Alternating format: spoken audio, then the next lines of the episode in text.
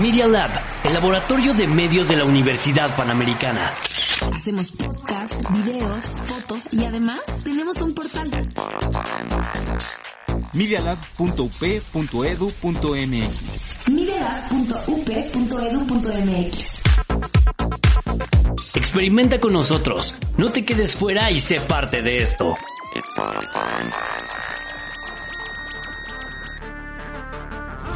La comunicación está en todos lados, pero muchas veces no se encuentra su valor y su aportación a la sociedad. Por eso queremos cambiar y reivindicar esta profesión tan importante y esencial en todos los ámbitos. Para lograrlo, nos damos la tarea de darle voz a todo comunicador exitoso dentro de esta gran industria. Yo soy Alicia Y yo soy Santiago. y esto es Comunicando Ando.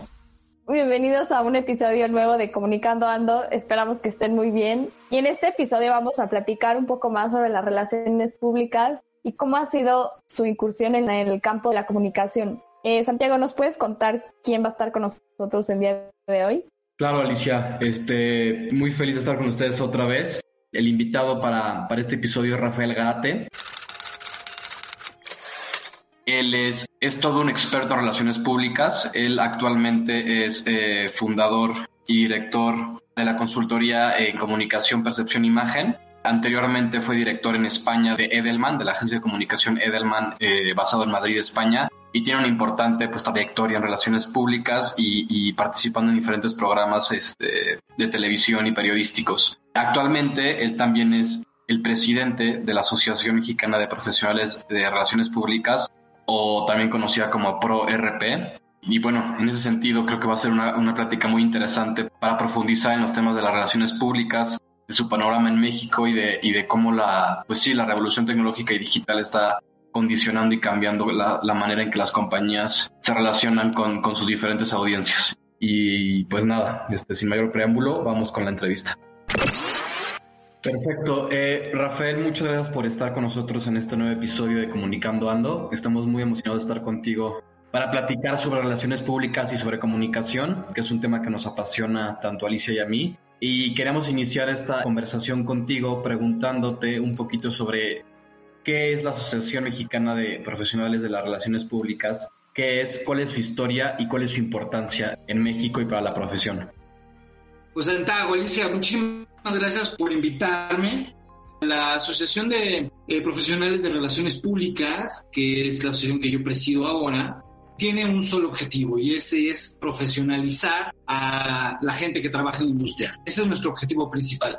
¿Quién pertenece a la asociación? Profesionales independientes de las relaciones públicas, agencias nacionales, locales de relaciones públicas y empresas que tienen departamentos de comunicación externa o de relaciones públicas forman parte de la asociación. Y todos juntos nuestro objetivo es que lleguemos a lograr que la industria tenga un mínimo de calidad para que cualquier persona que trabaje dentro del mundo de las relaciones públicas y la comunicación, pues sepamos que al menos tiene un mínimo de calidad para servir a sus empresas, a sus clientes y este, a, a los proyectos en los que trabajen. Perfecto. Eh, y antes de que Alicia este, entre con su pregunta, nada más te quería preguntar si nos podrías platicar un poquito sobre cómo nace esta asociación, este, cuál es un poquito su historia. Mira, la asociación ya tiene bastantes años en México y surge precisamente por la necesidad de unificar y de unir al gremio. Cuando surgió la asociación, había dos grandes bandos, por así llamarlo, ¿no? Que eran las agencias internacionales, transnacionales, que eran la mayor parte de ellas en ese momento, la mayor parte de las agencias que existían en ese momento, y el otro bando, si es que se puede llamar así, las agencias mexicanas que estaban surgiendo. Entonces, más allá de una competencia, en ese momento lo que pretendía la asociación era marcar parámetros en los que todos estuviéramos de acuerdo y todos estuvieran de alguna manera fortaleciendo a la industria, ¿no? Entonces, surge precisamente para que uno, pues todos los directivos de las asociaciones, de las asociaciones, de todas las agencias se conocieran. Dos, para evaluar los problemas que estaba habiendo en ese momento con clientes, con eh, autoridades este, de gobierno, entre las mismas empresas. En su momento la asociación era un árbitro, por así llamarlo, de algún posible conflicto que pudiera haber dentro de las distintas agencias que había en el país. Ha ido evolucionando en donde las diferencias cada vez son menos. Y sin embargo, pues hay muchas cosas por hacer con la asociación, ¿no? De entrada, este, como les decía, tratar de tener un mínimo de calidad en cada uno de los ejecutivos que trabajan en las agencias, trabajar con universidades como la de ustedes para generar programas o generar clases dentro de los diplomados o generar diplomados y tratar de sumar a los programas que se están dando en las distintas universidades y centros de estudio. Y bueno, estamos generando capítulos en distintas ciudades del país, ¿no? ProRP inició en la Ciudad de México y ahora se ha extendido muchísimo, ¿no? Tenemos prácticamente en las ciudades más importantes del país, por ejemplo, la Asociación del Caribe Mexicano es fuertísima, te imaginarás la fuerza que tiene todos los hoteleros y toda la gente que trabaja en comunicación y relaciones públicas de Cancún, Riviera Maya y todo el sector de la industria de turismo allá, pues es bastante fuerte. Baja California, tenemos RP Baja California que es muy fuerte, sobre todo por estas empresas que trabajan de ambos lados de la frontera, ¿no? Que tienen equipos de trabajo tanto en Baja California como en California, puntualmente en Tijuana y en San Diego. San Luis Potosí, Guadalajara tiene muchas agencias, entonces hemos ido creciendo, ¿no? Perfecto. Oye, pues revisando un poquito sobre tu trayectoria, sabemos que tienes una importante expertise en la comunicación digital y también en la industria de la tecnología. En este sentido, ¿cómo podrías decir que la industria de la comunicación corporativa se pueda transformar a partir de estas herramientas? Mira, la verdad es que la tecnología ha cambiado muchísimo. Y no quiero que suene que les voy a hablar de la prehistoria, pero cuando nosotros surgimos como agencia de relaciones públicas, porque además de, de ser presidente de la asociación, Estoy al frente de una agencia de comunicación y relaciones públicas que tiene 20 años en el mercado.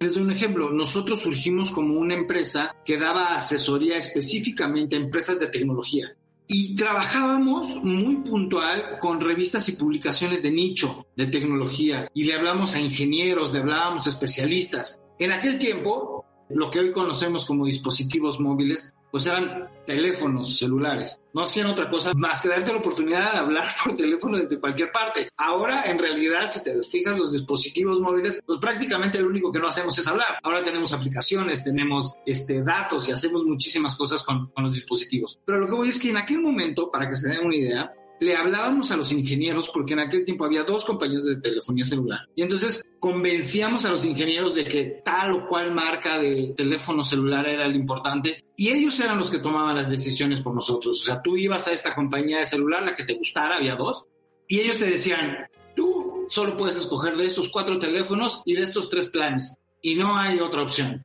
El mundo ha cambiado tanto que ahora tu dispositivo móvil lo puedes comprar en un OXO y lo puedes activar con una de las nueve compañías de telefonía celular que hay en nuestro país y, puedes ni siquiera hablar, puedes solamente utilizar datos o, o sea, hay muchísimos planes. Entonces, la comunicación pasó de ser generadora de contenidos para mercados especializados a hablarle al consumidor final. Y hoy ese consumidor final pues tiene un poder en la mano que es del mismo tamaño que cualquier compañía a nivel global. ¿A qué me refiero? Antes, para entrar a los medios de comunicación, Solamente los Coca-Colas, los Ford, los General Motors, que tenían grandes presupuestos, podían hacer pautas publicitarias, podían meter campañas a los medios, tanto a radio, televisión, a los periódicos, revistas.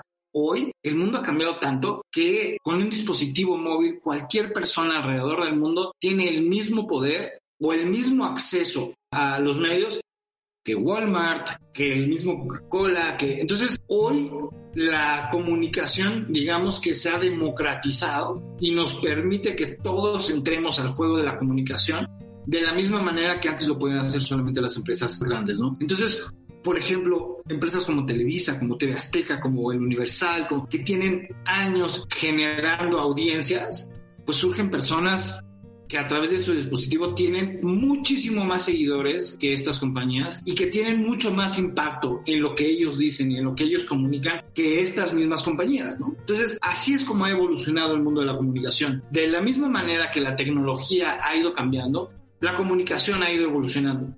Les pongo un ejemplo. Hoy, dentro de nuestra responsabilidad como publirelacionistas o asesores en comunicación y en reputación corporativa, nuestro mayor riesgo y el mayor riesgo que tenemos hoy son las redes sociales. O sea, antes un caso de crisis o una situación de crisis de una de estas compañías gigantescas que les platicaba, o sea, en un día se moría.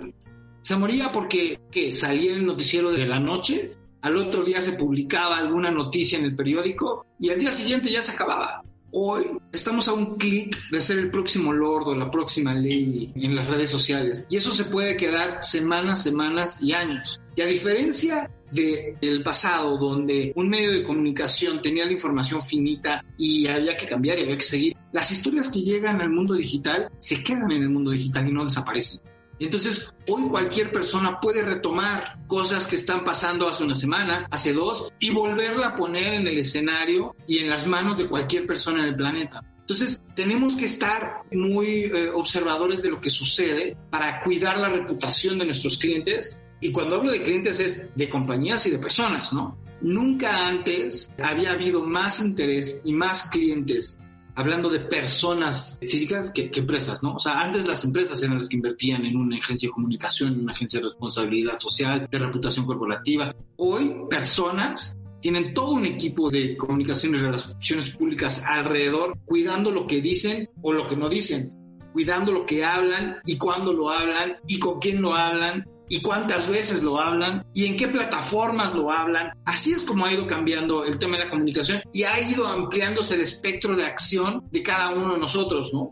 Antes los medios tradicionales eran nuestro foco de atención y ahora tenemos los medios tradicionales, las redes sociales, los medios que salieron este, nativos del mundo digital, por así decirlo, los blogs, o sea, ahora hay un abanico gigantesco de formas de que la gente se comunique y nosotros tenemos que estar cuidando todos eso. Entonces, así es como ha ido evolucionando la tecnología y la comunicación de manera paralela en muy pocos años, ¿no? Nunca antes se habían generado tantos cambios tan rápido como se están generando Perfecto, Rafael. Eh, y ahora justamente hablando de, estos cambios tan rápidos eh, y cómo es que las plataformas de comunicación pues cambian y se transforman y, hemos visto cómo en los últimos meses, por ejemplo, este salió Clubhouse y se volvió una locura o ahorita que están de moda los newsletters de nuevo, nosotros como consultores, como relacionistas como, como gente que sabemos de comunicación y le aconsejamos a nuestros clientes, ¿cómo le podemos explicar a una empresa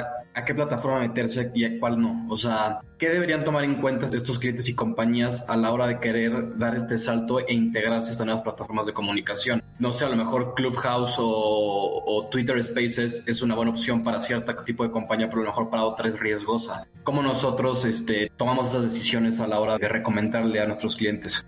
De inicio tenemos que tener un, muy claros nuestros objetivos, muy claro qué tipo de cliente tienes y qué tipo de audiencia le quieres hablar. México es muy facebookero, está evolucionando, pero es muy facebookero. O sea, no hay persona que tenga una cuenta o acceso a Internet que no tenga una cuenta de Facebook. Ya si la utiliza mucho poco, además, ya, ya son otras cosas que podemos analizar, pero los mexicanos utilizamos muchísimo, muchísimo Facebook. Claro, mucho tiene que ver con la edad, mucho tiene que ver con la demografía, pero utilizamos mucho, mucho Facebook. Entonces hay que ver muy bien cuáles son los objetivos de tu cliente o de la persona a la que estás asesorando, ¿no? Los políticos, hay muchos políticos que no tienen Facebook y sin embargo su canal natural de comunicación es Twitter, lo cual los hace bastante vulnerables pero al mismo tiempo es la cadena, sin que lo sea, vamos a decir que es la, la red oficial del mundo de la política, ¿no? Y del círculo rojo en, en, todos los países. O sea, es muy común que escuches en su cuenta de Twitter el presidente tal de a conocer y cada vez menos se, se escucha en su cuenta de Facebook el presidente tal de a conocer cada vez es menos. Entonces, cada una de las redes tiene su razón de ser y su manera de funcionar. Lo vemos mucho con los influencers, ¿no? Hay influencers que son nativos de Instagram y que no tienen Facebook. Hay eh, influencers que son tuiteros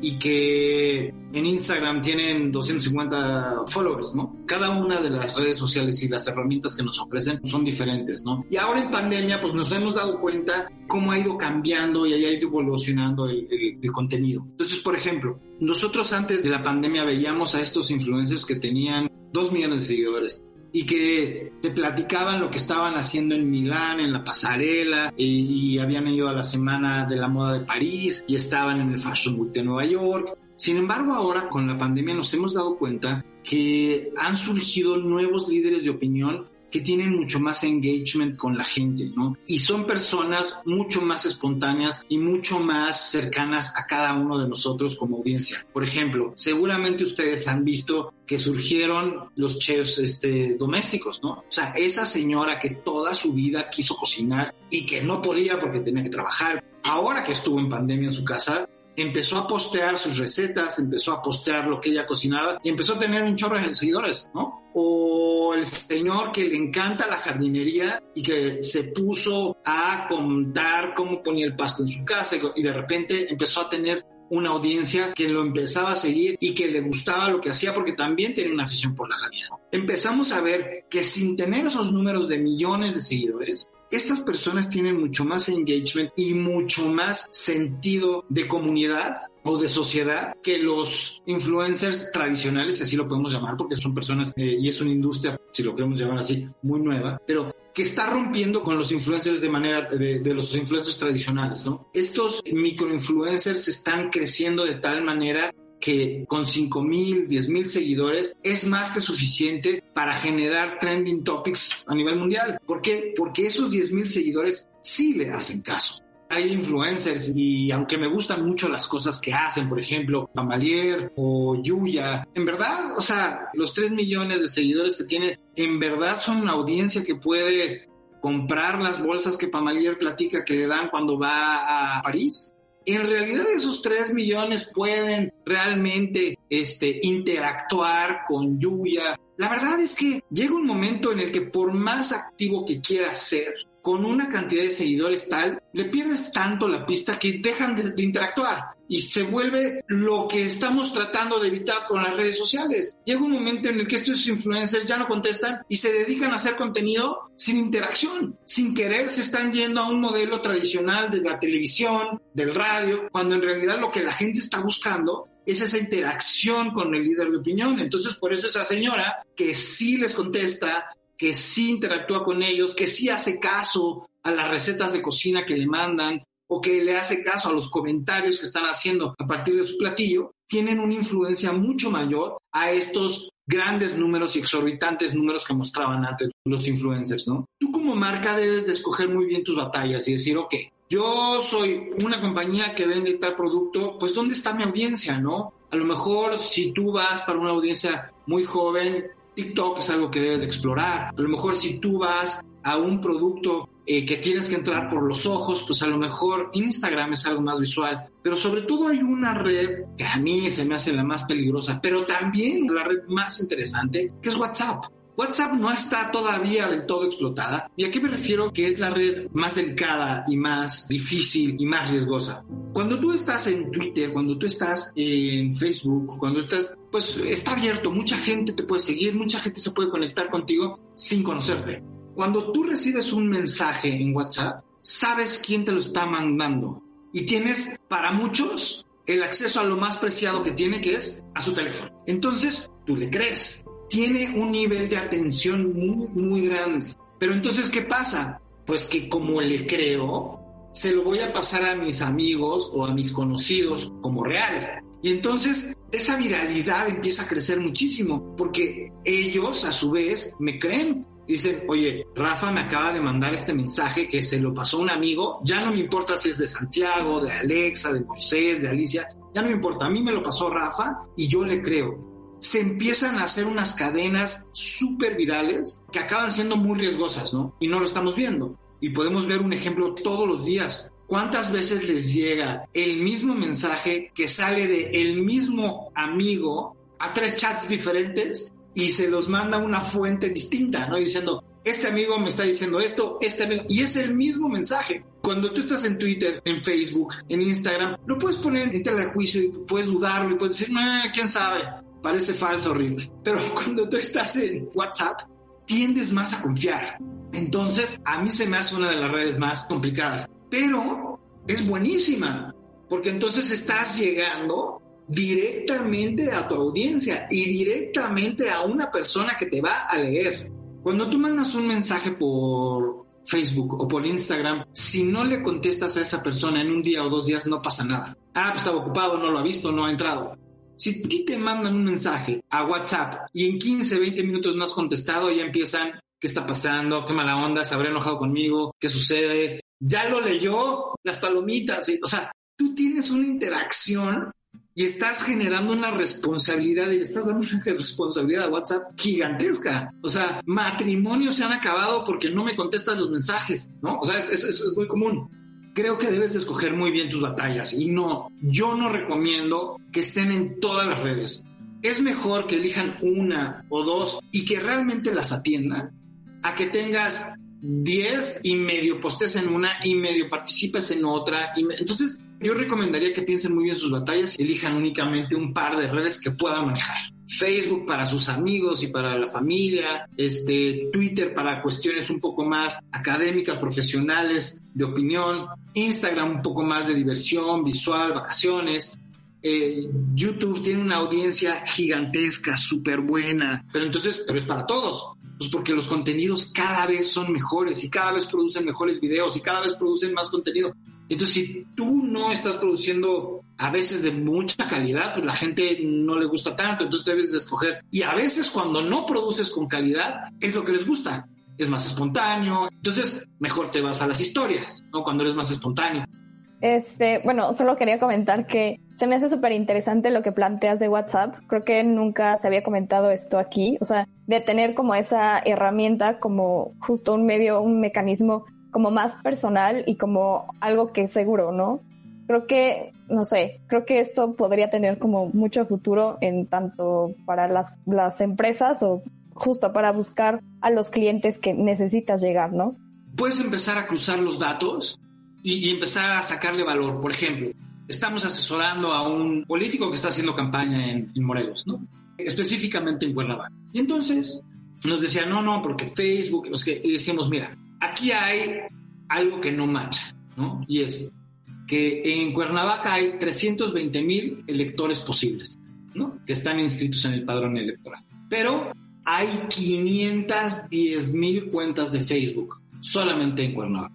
Entonces, es que eso no es posible. Decimos, pues sí, hay mucha gente que se le perdió su password y saca otro, que nunca más volvió a entrar, se lo olvidó y prefirió sacar con otro nombre. Pero si lo cruzamos con los datos de Facebook, de los que tienen WhatsApp, te das cuenta que hay 180 mil. Y entonces empiezas a cruzar los datos y dices, ah, ok, esos 520 mil que existen, en realidad si los cruzo con WhatsApp, tengo solamente 180 mil con un teléfono celular que tienen WhatsApp, que tienen Facebook, con un teléfono celular de Cuernavaca que tienen WhatsApp y entonces ahí te das cuenta que tu universo entonces son 180 mil personas y no son las 520 mil. Entonces, la posibilidad que te dan las redes sociales es cruzar esa información y esos datos. Y bueno, Facebook es dueño de Facebook, Instagram, este, WhatsApp. Entonces, esos datos los puedes cruzar y entonces puedes empezar a ver realmente cuál es el universo de, de las campañas cuando las vas a hacer y más, que igual funciona para un producto. WhatsApp, ahora que decías que es una herramienta interesante, creo que además te ayuda a validar las otras redes, ¿no? Y si lo macharas con los influencers y vieras cuántos de sus seguidores realmente los puedes cruzar con un WhatsApp, te darías cuenta que pues a lo mejor hay cuentas pues que no están habilitadas o que no están funcionando, que no han mandado un WhatsApp en cinco años, entonces pues, cómo es posible que puedan interactuar con ellos si no hay un WhatsApp, ¿no? Claro, creo que justo es como encontrar esta parte como personal de un trato personal y irse a la segura, ¿no? Que hay más personas con celular que precisamente con una cuenta de Facebook. Y justo eh, en el caso de México, ¿cómo ves el panorama? ¿Cuáles son los retos que consideras que existen en la profesión de relaciones públicas en el ámbito corporativo? El mundo ha cambiado muchísimo, más en este último año. Les quiero dar un ejemplo, eh, y seguramente ustedes lo han visto y lo han vivido, igual que yo. Hoy marcas que en el pasado eran los gigantes en cuanto a branding, por ejemplo Microsoft, pues hoy están súper satanizadas, ¿no? O sea, antes no había persona que no quisiera trabajar con Bill Gates y ahora creo que la mitad de la humanidad odia a Bill Gates y la otra mitad lo ama, ¿no? Pero igual su compañía, igual Facebook. Antes, ¿cuántas personas hubiera dado una, una extremidad de su cuerpo por trabajar en Facebook. Y ahora, pues hay gente que no necesariamente le gusta la compañía. Esto ha ido evolucionando muchísimo, lo cual ha abierto muchísimas oportunidades para empresas que habían estado un poquito guardadas.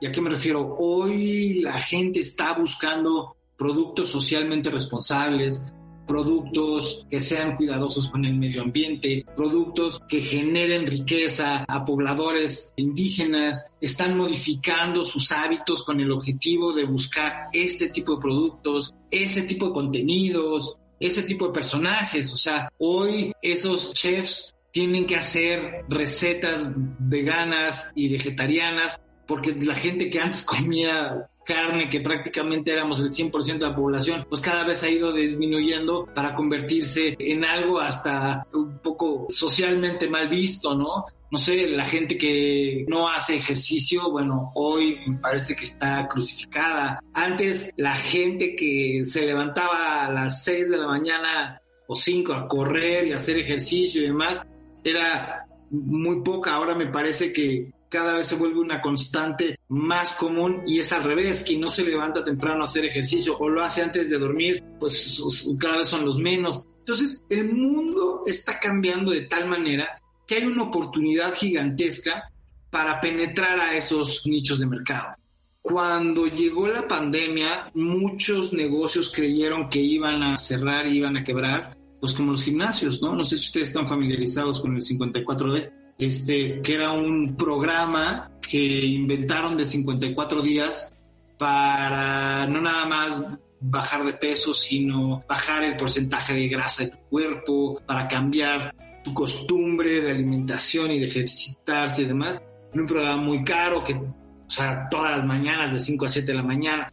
Todo el mundo pensó, no, pues van a quebrar, o sea, la gente no puede ir, no se puede juntar. Y sacaron una plataforma digital en donde tienen muchísimo más audiencia de la que siempre pensaron tener y en donde si hoy cierran su espacio físico no importa porque hoy su audiencia está en el extranjero. El fundador, este, Rodrigo Garduño, pues ya ni siquiera vive en México, vive en Miami, desde Miami lanza la plataforma todos los días y su mayor audiencia está en Colombia, ¿no? Cuando antes su audiencia era pequeña en Santa Fe, de gente eh, con poder adquisitivo alto que podía ir a ese programa, Hoy la verdad es que se ha diversificado de tal manera que tiene 6.000, 7.000, 8.000 suscritos en su programa que nunca lograría aunque trabajara las 24 horas de manera física. Ese es un ejemplo. ¿Cuántos eh, sacaron plataformas para meditar? ¿Cuántos sacaron plataformas para este, terapias? ¿Cuántos psicólogos que antes ya lo hacían, pero que ahora realmente se dieron cuenta que sí puede funcionar con una metodología bien llevada a través de plataformas digitales. Entonces hay muchas, muchas oportunidades. ¿Cuáles son los retos? Pues que no todas las compañías estaban eh, listas para una circunstancia así.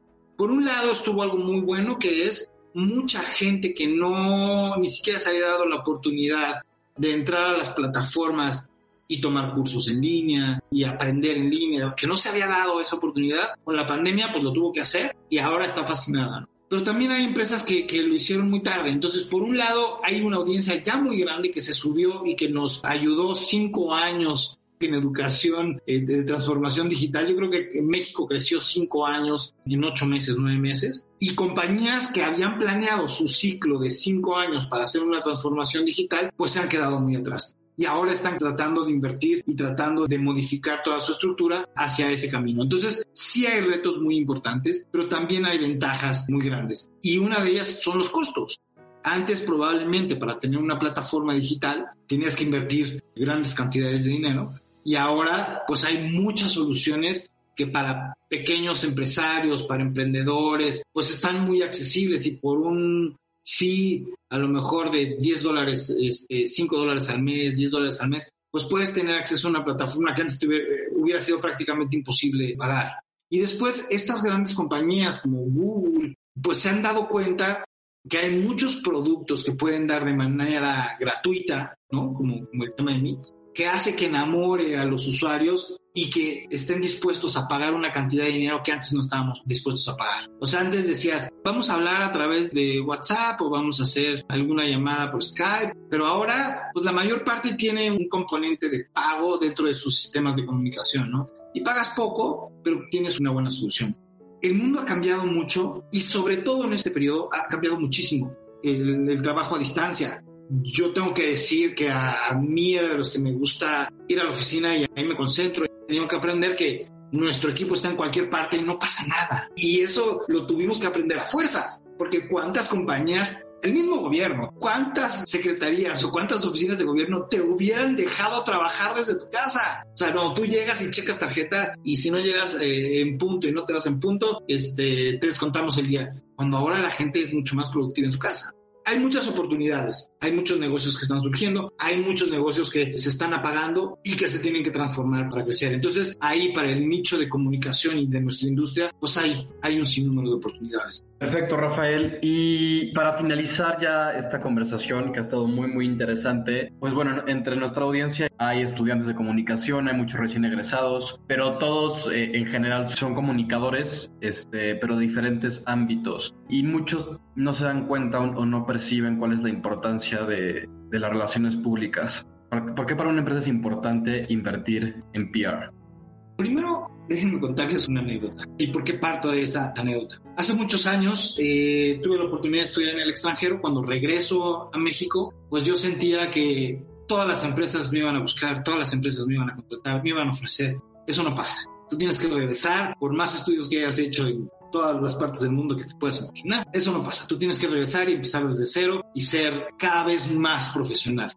Y cuando digo cada vez más profesionales, no solamente antes el mundo necesitaba ingenieros especializados en el chip de este eh, o en el procesador. Hoy necesitamos ingenieros más globales, ingenieros que entiendan la importancia de una buena calidad de transmisión, pero no desde el punto de vista técnico, sino desde el punto de vista de usuario. O sea, yo lo tengo que ver bien. ¿Y cómo? Pues si nunca has cocinado, pues nunca vas a saber que hay que tener una cámara arriba para que veas el platillo y, y se lo puedas exponer a la gente. Necesitas hoy gente mucho más global, ¿no? Y afortunadamente la tecnología nos permite viajar, ¿no? Pero bueno, regreso de estudiar afuera, pues me llaman a, a una entrevista y era mi trabajo soñado era una de estas grandes compañías de reputación corporativa, de branding. Entonces empezamos a platicar, paso cuatro entrevistas, va y iba y venía, increíble, y de repente me dicen, oye, nada más te falta la entrevista con el director general. Perfecto. Me citan, voy a la entrevista con el director general. Ya éramos hermanos, ¿no? Ya yo ya sentía que ya nos llevábamos bien, ya, no, dije, ya, papita. Y me acuerdo que una de las preguntas que me hizo por eso nunca se me va a olvidar, al final de la anécdota la van a entender. Eh, dijo, oye, pero a ti te gusta vender. Y le dije, pero el puesto no es de ventas, ¿no? Y me dice, no, no, no, no es un tema de ventas, pero ¿te gusta vender? Y le dije, pues fíjate que no, no es una de mis, de mis fortalezas. O sea, lo puedo hacer, pero la verdad es que no, no es una de mis fortalezas. Y ya pasó, y pasó una semana, no me llamaban. Pasó otra semana, no me llamaban. Llamo para preguntar, oye, ¿qué onda con mi mejor amigo, el CEO de la compañía? ¿Qué pasó? No me ha llamado, no me han contratado. No. Dice, no, no, pues ya contratamos a alguien más. Y yo, ¿pero cómo? Pasó. Y casualmente a los tres días en el cine me encuentro a esta persona. Entonces me acerco y lo voy a saludar. Ahí me di cuenta que no nos habíamos vuelto íntimos porque como que dudó en saber quién era yo. Entonces le dije, oye, este, no, es que fui una entrevista contigo. Y me dijo, ah, ok. Sí, sí, sí, me acuerdo de ti. Eh, tú eres el que no le gusta vender. Y yo, yo no dije que no me gustaba, yo no dije, yo nada más dije que no era una de mis fortalezas. Y otra vez le volví a decir, pero es que el trabajo no era de ventas. Y me dice, no, no, es que tú no estás entendiendo. Tú eres una persona que te vendes todos los días. Tú te levantas y te vendes con tu familia, te vendes con tus amigos, te vendes con tu novia, te vendes con el equipo de fútbol en el que juegas. Entonces, si no entiendes que tú eres un vendedor el 100% de tu tiempo, pues no puedes trabajar en mi compañía. Porque esa es la característica vital que yo estoy buscando en el equipo. Fue una anécdota que ha marcado toda mi vida. Y desde entonces no hago otra cosa más que vender. Pero lo que voy es, eso son las relaciones públicas. Y eso es lo que debe entender cada una de las personas que trabajan en comunicación. Y por eso es importantísimo el tema de las relaciones públicas. Tenemos que entender que nosotros somos un producto y que nuestra reputación está en juego todos los días, todo el tiempo. Hoy ya no somos una persona que está online y offline. Nosotros hoy tenemos una on life en donde permanentemente estamos conectados y todo lo que digamos va a repercutir en la reputación que tenemos, para bien y para mal. Antes las fotografías y mi reputación se quedaba en el álbum familiar, o sea, en casa de mi mamá y quizá cada dos, tres años desempolvábamos los álbums y los veíamos. Hoy no. Hoy mi reputación está en cualquier foto que te toman o que te tomas en Instagram. Está en cualquier mensaje que tú tuiteas. ¿Tú te imaginas que antes de que llegues a una entrevista, cualquier reclutador que se precie de serlo, ya te investigó, ya recorrió todas tus redes sociales, ya hay herramientas que se pueden meter a tu Tinder sin que tú sepas. O sea, a lo que voy es, cuando tú llegas a una entrevista, lo único que no conocen de ti es a ti, porque todo lo demás lo conocen. Entonces imagínate el riesgo de no ser coherente, consistente y constante en tus redes sociales. O sea, tú contratarías a alguien que se la vive quejándose del gobierno desde que se levanta hasta que se duerme. O por otro lado, tú contratarías a alguien que se la vive hablando maravillas de tal o cual personaje, actor, artista. O sea, en realidad debemos de ser en nuestro mundo digital de la misma manera que somos en persona. Y eso la gente no lo ve y por eso las relaciones públicas son importantes. Porque nosotros tenemos que hacerle ver a nuestro cliente la dificultad o la facilidad de tener una reputación y nosotros como personas concientizar que nuestra reputación está en nuestro dispositivo móvil. Yo publiqué un libro hace algunos años que se llama El poder de un tweet, en donde habla cómo 140 caracteres, y digo 140 caracteres porque en ese momento Twitter solamente tenía 140 caracteres, cómo un post te puede cambiar la vida. Y puede cambiar la vida de muchísima gente, para bien y para mal. Y no nada más estoy hablando de personas que tienen miles de seguidores, no, estoy hablando del común denominador de la gente, tener entre 500 y 1000 seguidores, que son, digamos, la gente que tú puedes llegar a conocer de manera directa y que es el amigo del amigo. Este libro de lo que trata es eso, de cómo personas mortales, por así llamarlo, con una cuenta muy normal, perdía el trabajo, perdía su vida como tal con un post o cómo le cambiaba la vida para bien. Pero entonces ahí está el valor de las relaciones públicas, en entender que debemos de ser muy inteligentes con cada una de las comunicaciones que tenemos por teléfono, a través de mensaje, y que todo el tiempo estamos vendiendo. Y que hoy ustedes que están en la escuela, tanto en licenciatura como en algún posgrado, además, hoy se venden todos los días y se venden todos los días con sus compañeros y con sus profesores y con la gente que no los conoce, pero que sabe de ustedes. Teniendo eso en mente, la gente va a valorar mucho más las relaciones públicas y la reputación corporativa, que en este caso pues será la reputación personal. Entonces, ahí hay un valor importantísimo que es el objetivo que todo mundo, que todo público relacionista le debería de hacer ver, no solo a sus clientes, sino a sus amigos, porque se cuiden mucho. Buenísimo, pues de nuestra parte es agradecerte por compartir este, este espacio con nosotros. La verdad es que fue una, una plática súper interesante, llena de insights súper rescatables y pues nada, agradecerte de nuevo por, por tu participación.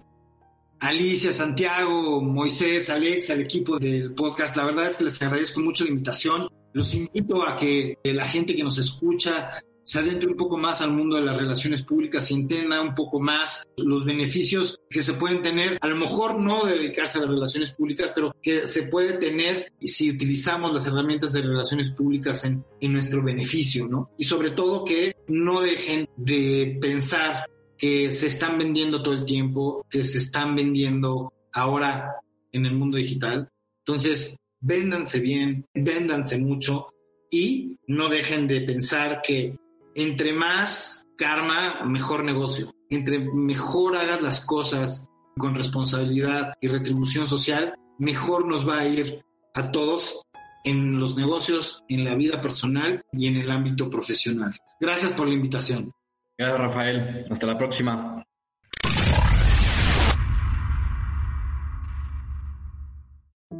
Muchas gracias a todos por escucharnos en un nuevo episodio de Comunicando Ando. Como toda la semana estamos muy felices de haber tenido esta plática con ustedes para diseccionar y para conocer un poquito más de diferentes ámbitos de la comunicación. Y pues nada, este, espero que les haya gustado y, Alicia, si quieres platícanos un poquito de, nuestro próximo invitado. Eh, sí, claro. El, la próxima episodio va a estar con nosotros Denise Dresser, que como saben es una politóloga con demasiada presencia en redes y en distintos medios eh, de comunicación. Y pues ella, como saben, bueno, también es escritora y es activista. Con ella vamos a, a, conocer un poco más sobre la influencia de la opinión pública, de cómo ella, siendo una figura referente en diferentes temas de nuestro país, pues logra incidir en, pues, en el pensar de muchas personas. También es autora del Manifiesto Mexicano, cómo perdimos el rumbo y cómo recuperarlo. Entonces no se lo vayan a perder, va a estar súper interesante. Y pues nada, agradecerles de nuevo por estar con nosotros esta vez y muchas gracias. Hasta la próxima. Muchas gracias por estar con nosotros. No se olviden de escucharnos en Spotify y Apple Podcast. Nos pueden encontrar en nuestra cuenta de Instagram como comunicando.podcast o en las redes sociales de medialab-up. Al igual que en la página de medialab.up.edu.mx. Yo soy Alicia. Y yo soy Santiago. Y esto fue Comunicando Ando. Los hechos, comentarios y opiniones expresadas en este sitio y programas son responsabilidades de quienes los emiten y no reflejan en ninguna circunstancia el punto de vista de la Universidad Panamericana, de sus autoridades y de sus representantes legales. Media Lab, el laboratorio de medios de la Universidad Panamericana.